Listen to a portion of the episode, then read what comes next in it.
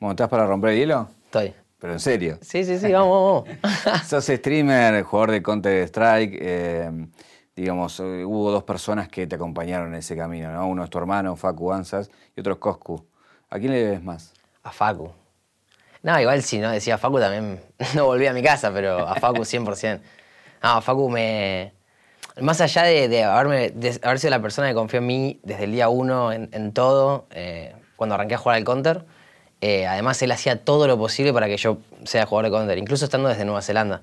Él se fue a ir a Nueva Zelanda unos meses y, y él miraba todos mis matches. Capaz eran las 4 de la mañana ya, porque viste hay una diferencia horaria tremenda. Y él capaz que faltaba el laburo para, para ver matches míos de Counter o, o ver mi stream en sí.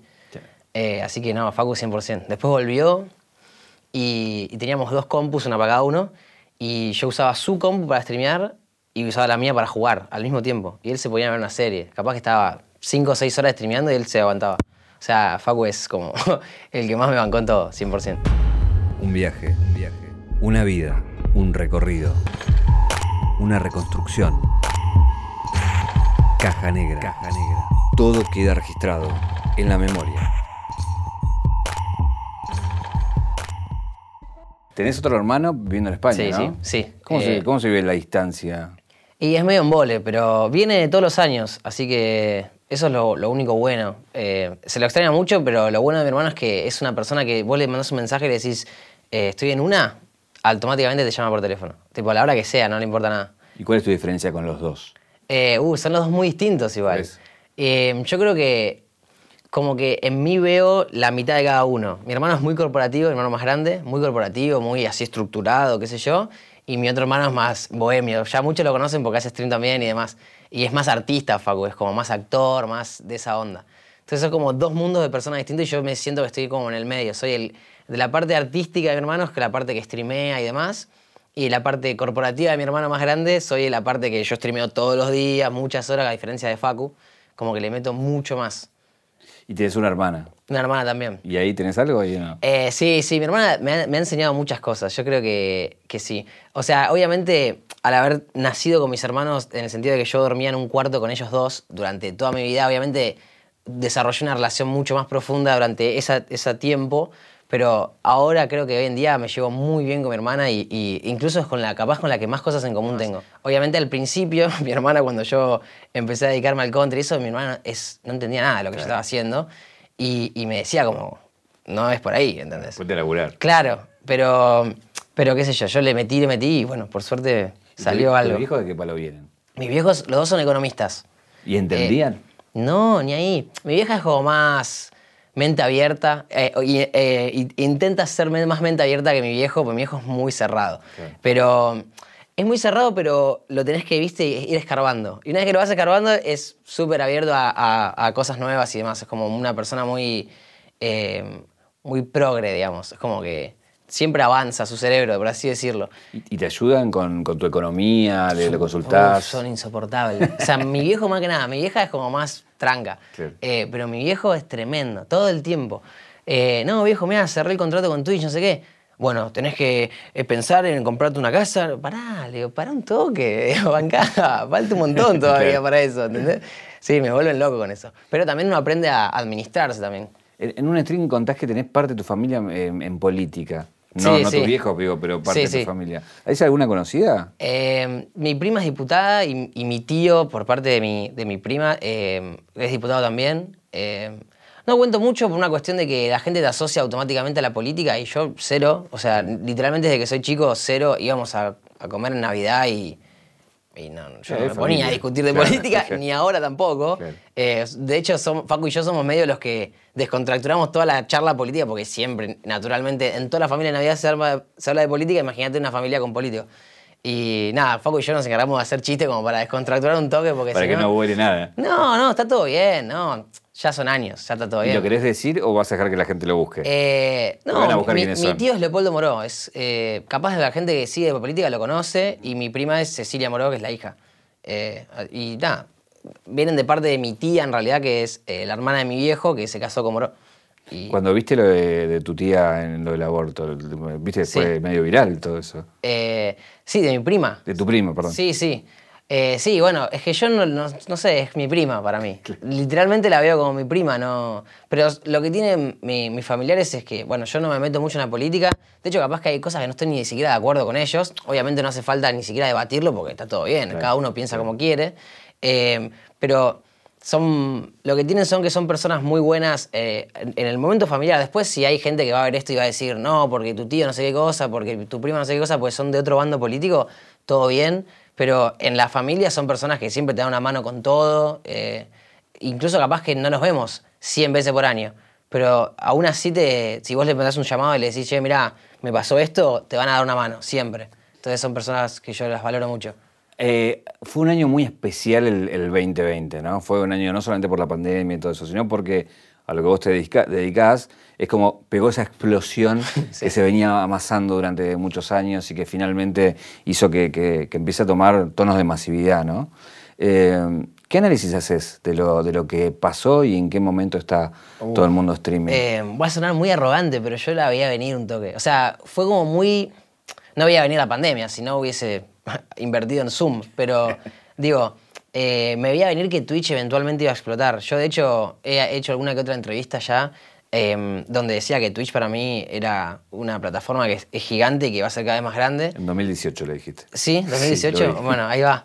Eh, yo le tenía mucha fe. Sí. No sabía que iba a venir el Kun Agüero a revolucionar todo, pero más o menos que fue así. Y, y me parece que le sirvió un montón a un montón de gente. O sea, hay un montón de streamers que crecieron una banda en cuarentena.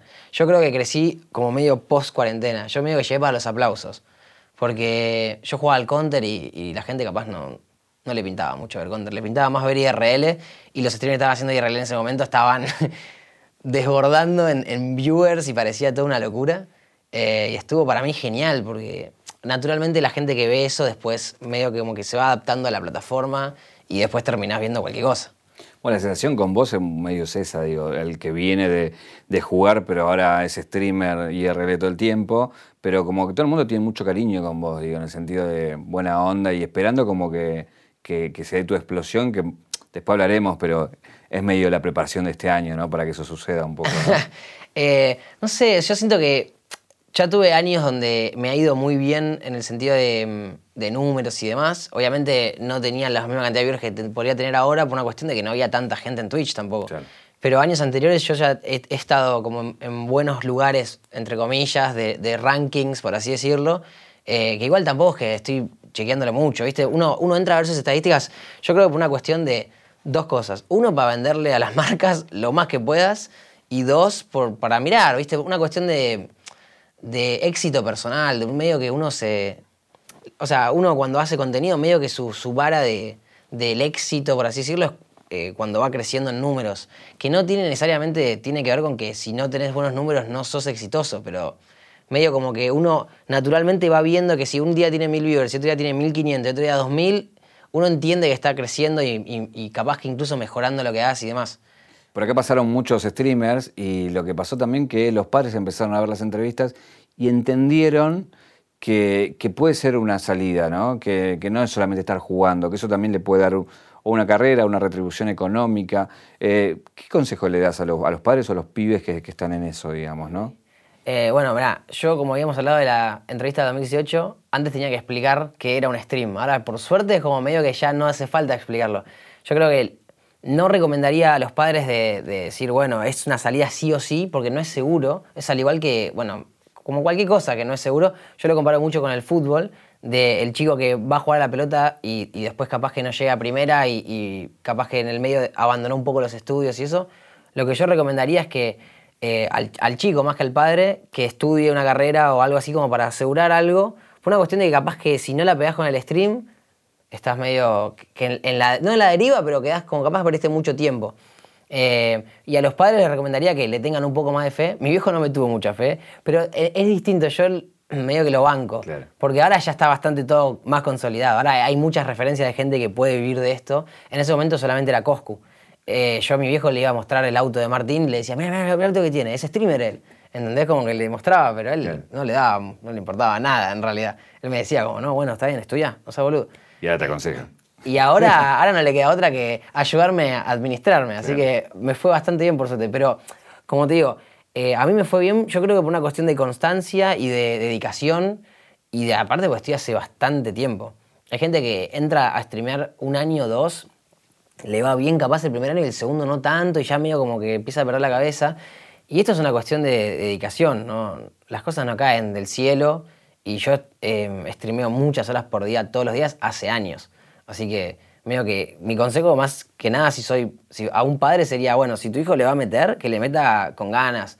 Eh, porque aparte es muy es muy aleatorio el stream es como YouTube y como esa, y como capaz incluso la actuación o la tele lo que sea que que capaz hay un pibe escondido atrás de una cámara que tiene un carisma tremendo y de repente aparece y, la rompe. Un Marquito Navaja ponele que iba a la de Martina a cortar el pelo o teñirlo no sé bien qué hacía y de repente es uno de los streamers más grandes de Argentina entonces digo es como, es así, yo no, yo no, yo no soy quien para decir este sí, este no, este sí, este no, porque no tengo idea, pero la gente que intenta capaz le va muy bien.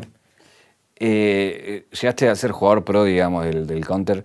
Eh, te iba a preguntar las dos. Contame lo malo y lo bueno. Lo malo, digo, me imagino que debe ser mucha presión, mucha ansiedad, ser jugar cosas que ni conocemos muchas veces, ¿no? Sí, o sea, creo que más que por los torneos en sí, por la presión que uno se pone, dependiendo de qué tan competitivo es. Yo soy muy competitivo, eso también lo heredo de mi familia, eh, y, perder siempre es durísimo. O sea, más cuando te preparas mucho. Eh, lo bueno del counter es competir y lo malo es competir. Es como muy gracioso. Porque lo bueno de competir es, es hermoso, eh, es desafiarse uno mismo, intentar mejorar, aprender también de, de perder, que, que perdés más veces las que ganás, eso en cualquier deporte, pero en el counter también. Y, lo malo, yo creo que lo, peor para mí fue haber sido streamer y jugador de counter. Porque al haber tanta exposición eh, del lado de que yo soy streamer y la gente capaz que no me conoce, pero sabe de mi nombre porque alguna vez supo que Goncho igual counter, igual streamer, igual no sé qué. Entonces capaz que al asociarme al toque con el counter deben pensar que soy el mejor de jugador de Argentina y lejos de eso, soy bastante malo, o más o menos, eh, siempre había mucha presión también por ese lado. Entonces era como medio molesto porque cada vez que terminaba un match yo me tenía que comer toda la puteada de todos, gane, pierda, lo que pase todos los días. Y llega un punto que te quema el cerebro, no tenés más ganas de seguir. Y te querían ganar. También, eso también. No, pero no por los rivales, ¿eh? yo digo más que nada por el entorno, por toda la gente. Los rivales, la verdad que cuando volví a competir sentí que hubo mucho respeto en el sentido, no de yo no soy una leyenda del juego ni ahí, estoy lejos de ser un, un histórico jugador de counter. De hecho, la gente confunde mucho. Yo soy un jugador de pro y, he llegado a un buen nivel, pero, pero no hay comparación con otros jugadores que le dedican hace años y que incluso jugaron torneos en el exterior y cosas así, que ya tipo, te lo posicionan en una altura mucho más alta que, que, yo. Y capaz que yo me conocen más por el stream que por el CS, ¿entendés? ¿Y por qué ahí medio lo decís, no? Esto de que te querés matar cuando pasa todo eso. Vos dejás dos veces. Sí. Digamos, ¿por qué la primera y por qué la segunda? Uh, la primera era porque básicamente em, estaba haciendo muchas cosas. Yo trabajaba en Zowie, que es una empresa de, periféricos, em, que hace, bueno, mouse, teclado, bla, bla, bla, y es una de las empresas más picantes de lo que es periféricos para Counter. Entonces yo tenía un laburo muy bueno ahí porque es corporativo, yo viajaba bastante, o sea, tenía como esa salida más de como encarlo para el lado más de mi hermano más grande, de tipo, bueno, estoy trabajando en una empresa multinacional que me da un futuro, que puedo trabajar acá, puedo trabajar en España, puedo trabajar acá, allá. Como que eso me dejaba muy seguro. Estaba haciendo abogacía, estaba compitiendo y también estaba streameando. O sea, yo eh, vivía tres vidas en una, más o menos. Eh, y un día, bueno, tuve que empezar a elegir, porque obviamente el que mucho abarca, poco aprieta. Eh, eso me lo dice mi viejo también. y dije, bueno, de estas cuatro cosas hay que sacrificar algunas porque claramente no puedo hacer todo. Y la, menos, eh, o sea, la que menos me iba a dar en, sentido a futuro era competir. O sea, competir me estaba dando mucho a nivel personal, pero yo sabía que profesionalmente no me iba a, llegar muy lejos. O sea, yo no creo que... Capaz si hubiese tenido suerte, hoy en día hubiese, estaría jugando capaz en un Isurus, en un 9Z o capaz incluso afuera, pero en ese momento no había precedencia. Nosotros ahora tenemos precedencia porque Luken se fue a jugar afuera, eh, porque Isurus ha viajado muchas veces a, competir en torneos de Estados Unidos, Europa y demás, pero en ese momento no existía todo eso. Entonces, yo no podía arriesgarme tanto a decir, se va a desarrollar el counter y yo voy a ser el mejor. No, no era muy jugado. Entonces dejé de jugar al counter competitivamente mi viejo festejando seguro. Eh, y ahí me quería dedicar más a estudiar que a otra cosa. Y e, el stream y Zoe lo tomaba como laburo mientras estudio de algo que me gusta. Bueno, pero ahora todo esto que decís vos, que no pasaba, ahora sí pasa y ahora sí dejaste. Sí, pero ahora es distinto, ahora es distinto. Ahora yo siento que, que mi carrera como streamer es mucho más grande como que mi carrera de counter. Y aparte ya estoy viviendo una vida que no podría estar encerrado en una casa con cinco personas eh, jugando todo el día al counter. No me da el cerebro para hacer eso. No tengo la energía y creo que también tiene que ver un poco con la edad. Que si bien no tengo 40 años, eh, se, entiende que ya edad como que ves distinto las cosas. Si hubiese llegado de una, yo creo que no tendría problema. Pero ahora ya como que vivo, yo vivo solo, a mis horarios, a mis tiempos, trabajo de lo que yo quiero, lo que, yo me, lo que a mí me gusta. Siento que dedicarme al counter hubiese sido si bien me gusta, hubiese sido meterme en un estrés tremendo. Capaz que ni llegaba a vivir en una gaming house también. Yo lo tiré como una opción, pero capaz que no llegaba porque también los pibes te pasan por arriba. Hoy en día yo no tengo el tiempo, al ser streamer no tengo el tiempo para estar 15 horas en la compu. Siempre estoy haciendo alguna que otra cosa extra. Entonces es complicado. ¿Qué, fue lo que te acercó a este mundo? ¿Qué fue la, primera referencia, imagen? O, ¿Viste esa primera vez que te topás y decís, ¿esto qué es? Sí. Uh, eh, yo soy gamer desde los 7 años, así que creo que medio que nací con eso. O sea, yo desde los 7 años que juego a la computadora, diferentes juegos y demás. Y lo, que me hizo capaz en los esports, si querés, para darle como una entidad más grande, fue que yo jugaba a otro juego antes eh, de manera profesional también. Eh, era un juego mucho más chico que el Counter. El Counter es uno de los juegos más grandes del mundo, porque de hecho lo conocen todos. Hasta personas incluso que capaz no conocen de Twitch nada, pero saben que el Counter existe porque acá en Argentina fue un boom. ¿Y, eh, del stream? De decir, bueno, esto lo puedo hacer, pero... De la mano con el, con el otro juego, se llama Hon. Es un juego muy viejo, no importa. La cuestión es que yo había visto unas DreamHack que se hacían en Suecia, en eh, Finlandia también y demás, viste, en los países europeos y nórdicos. Y había eventos que en esa época, yo te hablo de 2010 capaz, 2009, en esa época eran Bring Your Own Computer, se llama, que es em, vos vas con tu PC, los europeos, obvio, van con su PC, se sientan ahí en LAN, van con su equipo y juegan contra un torneo contra todos los que llevan sus compus. Y después esos clasifican a jugar en el escenario eh, principal. Yo veía todo eso y era como, quiero estar ahí, quiero ser de Fanatic, ¿entendés? Mi sueño era ese. Y de repente, bueno, qué sé yo, es muy difícil en Argentina, yo no tenía ni una compu buena, o sea, no es que tenía una tremenda compu y podía competir en algo. Cuando volví a jugar al Counter tenía 50 FPS, o sea, cuando empecé a jugar. No podía competir en nada. pero ahora, haciendo este repaso, ¿no? Es como que la actualidad de, todo el mundo, no solamente del, del Counter, sino también del stream, es como que, no sé, vos jugaste con eBay, jugaste con Neymar, jugaste con... Como que de eso a esto es como un abismo y no sabes qué viene después. Sí, no, es que creció demasiado y nunca sé qué va a venir después porque si el año pasado me preguntabas, yo no tenía ni idea que iba a hacer esas cosas, ¿no eh, de repente jugar con Neymar, aunque sea una monga de un rato, y con el Kun Agüero también, es, es medio una locura. ¿no? Me parece como algo... ¿Estás nervioso? Eh, sí, obvio. Sí, o sea, encima, a mí lo que me pasó fue que a mí Ibai medio que me llama y yo ya estaba listo y no había nadie más listo. Estaba él, Neymar y el Kun Agüero hablando en una conversación de Discord. Y yo me sumé porque dije, bueno, me sumo para segundearlo a, a, Ibai, porque debe estar nervioso él también. Yo supongo, o sea, él, él es muy picante, pero yo me imagino que estar con Neymar y el Kun Agüero no es fácil para nadie. Entonces yo me sumé y, y, y al toque me dijo Ibai, ¿estás nervioso? Le dije, obvio que estoy nervioso. Y lo peor es que, bueno, en, en la Mongas yo, a mí se me reconocía por un color que es el negro. Eh, yo tenía como medio un personaje armado, entonces el negro era mi color y cuando entro a la partida lo tenía Neymar. Y yo siempre le pedía a todos el color negro. Era como, che, no me lo dejás de onda. Y todos me lo dejan porque está todo bien. Pero tenía que pedirle a Neymar el color negro, era más complicado. Ni lo conocía. Y se lo dije en, portugués. Troca. Sí, le dije en portugués porque yo hablo portugués por el counter, nada más. Y le dije en portugués y se cagó de risa. Me dijo, sí, dale, dale. Me dijo, el negro, sí, sí, no hay problema, me dice. Dije, porque digo, te, abre esa chance de jugar con toda esta gente y que después hace que también te conozcan eh, los, seguidores de Neymar o del Cuno, de Ibai y demás. Es como te posiciona, ¿no? Esta cosa de colaboración que todo el tiempo están haciendo. Pasa que empiezan a ver unos nombres y unos nenes que te cambian toda la ecuación. Sí, no, aparte, ya después, ya cuando, cuando es un futbolista así, por ejemplo, también estaba Courtois. Courtois o sea, el arquero del Real Madrid, ya lo naturalicé porque hemos jugado bastante con él. Pero es el arquero del Real Madrid. Y, y con- después mis amigos del colegio vienen como locos. Es tipo, no, amigo, estás loco, ¿cómo jugaste con Neymar? No sé qué. Esto está bueno porque nos cagamos de risa, es como alta, alta historia para. Una anécdota copada es. Obvio. No, eh, aparte vos estás bastante ligado al fútbol. Sos hincha de boca, sos fan de Román, digo. ¿no? Uf, Riquelme es lo, lo más grande. Pero sí, soy bastante fanático del fútbol. Lo que sí he dejado de mirar bastante eh, cuando empecé a jugar al counter, porque no prefería ver counter. Hoy en día prefiero ver counter, pero si juega Boca lo miro. Mirá. O sea, y también tiene como medio su encanto el fútbol por mi viejo. O sea, es como medio que incluso ver fútbol, porque yo no... Me gusta mucho ver fútbol, pero no me pongo mal como antes. O sea, si pierde boca, pierde boca, eh, es una paja, pero bueno. Pero mi viejo lo sufre con ganas, entonces medio que con Facu vamos a la, a la casa de mi viejo a ver los partidos como para acompañarlo y es como re- relajarlo, pues yo sé que un día le va a agarrar un... Es como un Tano Pazman de boca. Y un toque. O sea, o capaz un, un poco menos, pero, pero va por ahí, ¿entendés?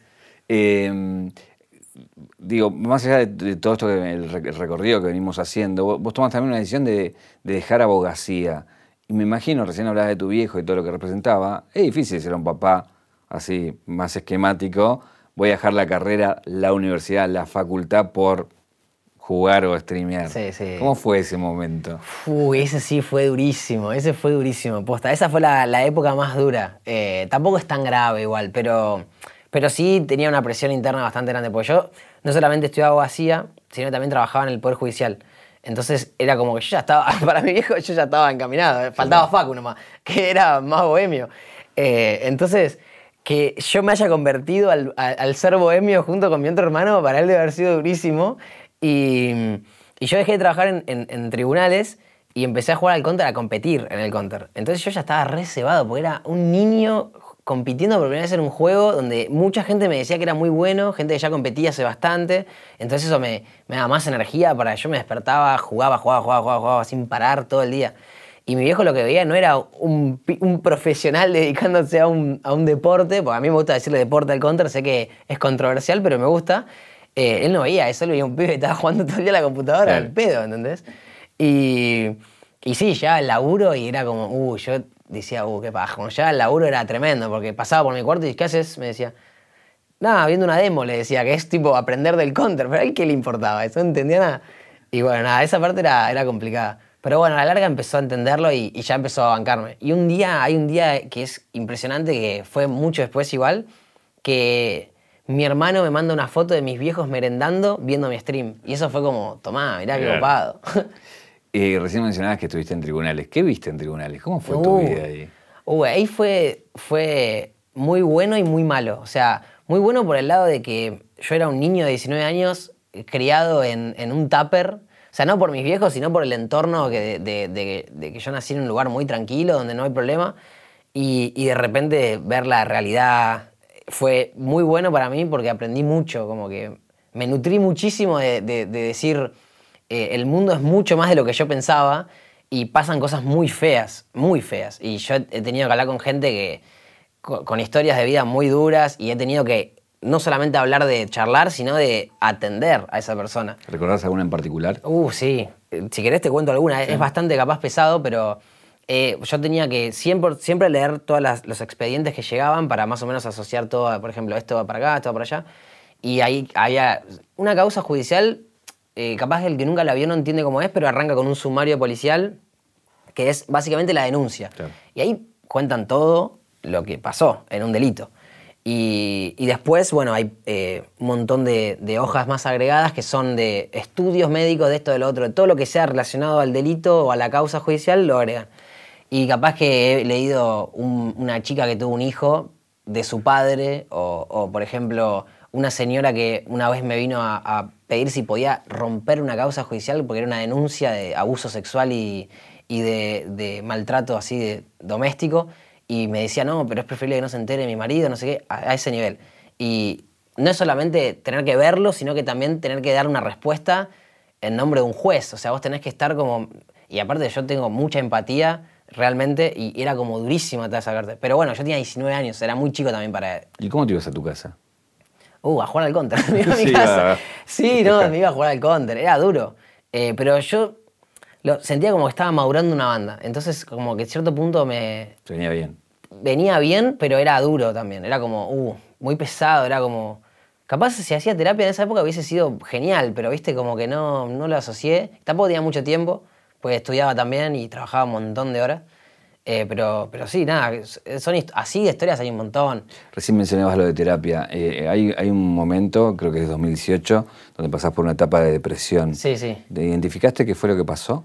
Eh, y nada, las cuestiones de la vida, supongo. Pero tampoco lo hubiese llamado depresión porque no me lo diagnosticó nadie. Sería medio injusto decir eso. Capaz que hay gente que se deprime en serio y, capaz que yo no estaba deprimido. Pero sí lo puedo asociar a que no tenía ganas de hacer nada, básicamente. Y eso creo que es, en parte es depresión. Em, nada, qué sé yo, es, parte de la vida. Igual me duró muy poco y al toque me, mudé y fue como cambiar el aire y, motivarme de nuevo a meterle eh, y, a full. No hice terapia, debería haber hecho seguro. Siempre hay que hacer terapia en realidad y nunca hice. Pero soy como medio... Em, no sé, como que me gusta la terapia, pero nunca hice, nunca, nunca fui. En algún momento. En algún momento voy a ir seguro, porque sé que es algo que es muy redituable. Pero me hago autoterapia yo, medio que me analizo yo mismo, por así decirlo. Em, una de las historias que también se ve mucho en los streams tiene que ver con, con Belu, con tu, con tu novia, ¿no? Como que siempre está asociada, está ahí con vos, están compartiendo y demás. Em, ¿Cómo es eh, encarar una relación en un momento de, explosión para ambos, digo, no solamente por vos, ¿no? Eh, me imagino que los estímulos de afuera deben ser muchos, digo, ¿no? Em, es difícil porque uno capaz que quiere dedicarle muchísimo tiempo a, lo que hace y termina descuidando también un poco lo que, la relación y termina, termina descuidando ese tipo de cosas. Pero los estímulos afuera al principio eran más eh, molestos porque mi novia no hacía streaming cuando yo la conocí y de repente sumergirse en un mundo donde hay exposición y donde hay gente eh, o sea, es internet. En internet la gente te tira la buena si le caes bien y, te tira la mala por las dudas. Entonces, al haber tanta gente tirando la mala por las dudas y ella no, no, no entender la forma de, canalizarlo sin, tipo, que no te afecte porque no los conoces, al principio es durísimo. A mí también me costó. Yo creo que este año o parte del año pasado eh, logré el zen absoluto de lo que diga alguien no me interesa, pero antes yo me lo enroscaba también. O sea, es, es, difícil no enroscarse porque hay gente que te insulta y vos decís, espera, si yo no, no soy así, ¿entendés? ¿Por qué?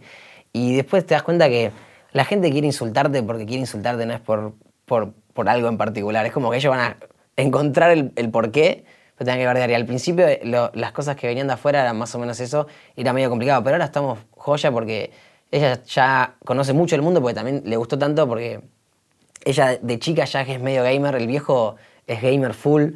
Eh, de hecho, yo cuando fui a la casa de, los viejos, el papá tiene en su computadora un pad del Half-Life. O sea, imagínate el level. Y nada, como que le re gustó el stream naturalmente y, se copó a streamear y ahora ya como que estamos en una de, ya no hay factores externos así que molesten. Tampoco que era tan grave, pero, pero qué sé yo, ahora ya no pasa nada. Hay, hay dos personas con las cuales no te llevas bien, no sé si quieres hablar del tema. No tengo problema. Una es Francaster y eh, otra es Bondar. La de Francaster eh, es Viene porque, bueno, Coscu eran amigos, se separan y vos quedás del lado de Coscu. ¿Pero vos tuviste algo en particular? no, no, es que esa no es la historia en realidad. Ok, quiero que la historia en realidad. O sea, no, no quiero entrar en detalles por una cuestión de respeto, de que no, no tiene sentido porque tampoco quiero que sea un tema de conversación, que esta entrevista para mí es clave y, y como que no quiero que quede como hablé de Frank Caster mal, porque nada que ver. Lo que sí, yo me peleé con Fran mucho antes que Martín, como capaz que un año antes, capaz. Eh, yo ya para mayo de 2018, creo algo así, yo ya no hablaba más con él. Eh, y, ellos después se pelearon en, agosto de 2019, o sea, nada que ver. La gente, obviamente, que, llegó medio tarde al streaming, eso eh, piensa eso, piensa que, yo me llevo mal con Francaste porque Martín me dijo, y nada que ver, yo soy grande y, tengo mi objetividad como para si a alguien le cae mal a otro, todo bien, pero a mí me cae bien eh, y tengo mis propios parámetros para que alguien me caiga mal. De hecho, yo no tengo problema con, casi nadie. Eh, al principio vos me dijiste, o sea, que la verdad que, tengo cariño de gente y es, yo lo siento así, como que no me llevo mal con mucha gente. Capaz le puedo caer mal a mucha gente, bueno, yo no lo de sé. Él, de él sí hablas como en particular. Y, él, él ha hecho cosas eh, conmigo, y no solamente conmigo, que, que, no, que no van, que no, que no van. Y yo cuando me cruzo a una persona que siento que no que no combinamos en nada y a un punto donde ya siento como que, que no compartís mis valores o mi, o mi forma de ser, yo ya no. No necesito darte oportunidades, ni vos tampoco a mí, ¿eh? No, es, un tema de que me separé y listo. No, no te hablo nunca más. Eh, el, otro caso, bueno, habían compartido un barbanza, se hicieron amigos con, con Mariano y demás, y después él tomó algo mal que vos habías dicho y demás y, se, y se distanció. Sí, medio que quedó medio mal en eso. Igual, o sea, a lo mejor, yo no tengo problema con el loco, porque como te digo, yo cuando hay alguien que no me que no me interesa, literalmente no me interesa a un nivel que no me interesa nada de lo que haga, ni lo que diga, ni, ni me entero, porque no, no lo veo. Entonces, eh, no tengo drama, capaz que quedó medio como un meme, quedó ya casi me stream, la gente jode mucho con eso, pero no, pero yo cero, yo no tengo problema, no, no me enrojo, no es que me despierto un martes y digo, qué hijo de puta, nada, ni un pedo, ya está, terminó, o sea, no me llevo más con él hace dos o tres años, ya está. Eh, tenés muchos proyectos para, para este año. Pero una es eh, fundamental, que es mudarte, ¿no? Irte al, barrio de los streamers, ya, a esta altura, ¿no? Eh, pero te vas a mudar solo y no, no, no vas a una casa ni nada a compartir con otros, sino, bueno, a compartir el barrio en todo caso. Hmm. Eh, es como el proyecto grande de este año, más el Barbanzas y, y nutrirlo de otras cosas, ¿no? Exacto, sí. Lo que yo planeo para este año, que medio que se me pinchó un poco, pero, pero bueno, hay que, no hay que bajar los brazos, es irme a una casa ya porque siento que estar ahí en el, veo que en el, en el bardo va, va, a sumar bastante. Eh, y, y, además porque siento que, que, quiero vivir en una casa. Como nunca viví esa experiencia, debe estar buenísima.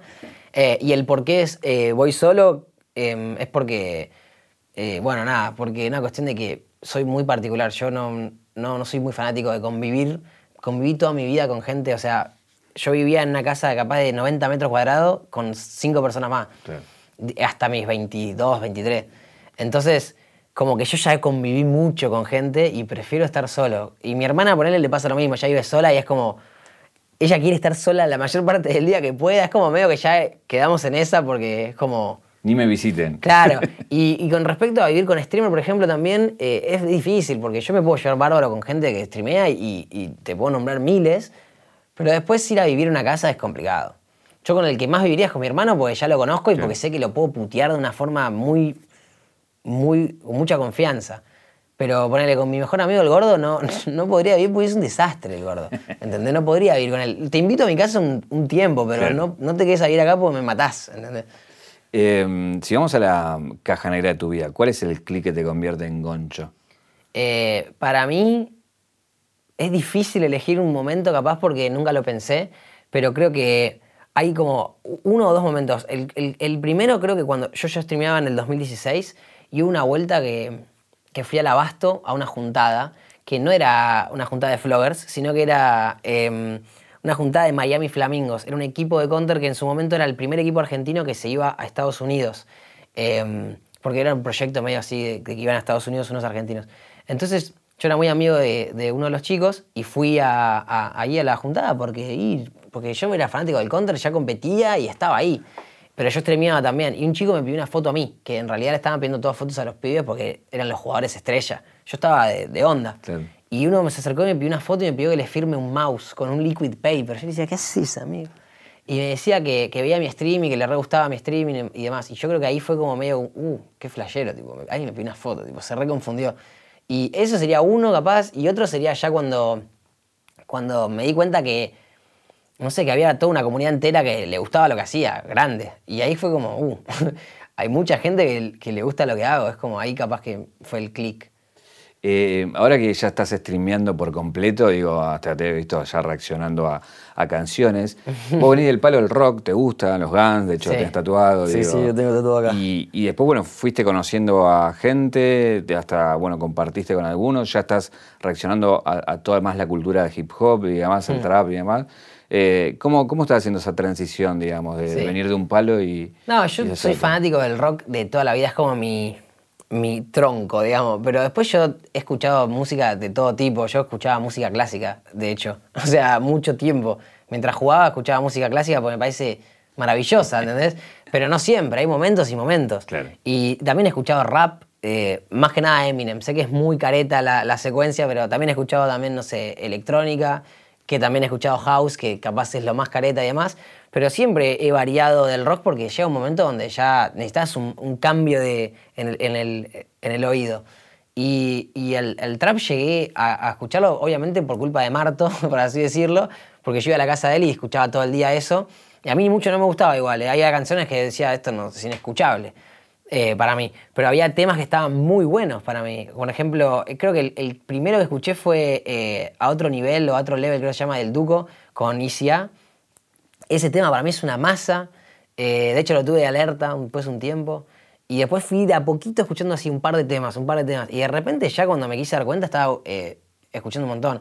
Pero el que, el- uno de los artistas que más me gusta a mí es CRO, que es muy rockero, por así decirlo. Tiene esa onda. Capaz que el loco no hace siempre rock y no te digo que todos sus temas me encantan, pero hay temas de él que por la voz que pone, por cómo está compuesto y demás, que te das cuenta que, que me, me va a gustar. Sí, de hecho va a tener su banda de rock. digo. Claro, por eso, naturalmente me, me va a gustar por, por cómo está armado. Y igual hay temas de, de- de trap que- argentino que están buenísimos. Eh, Bizarrap está a otro level, para así decirlo.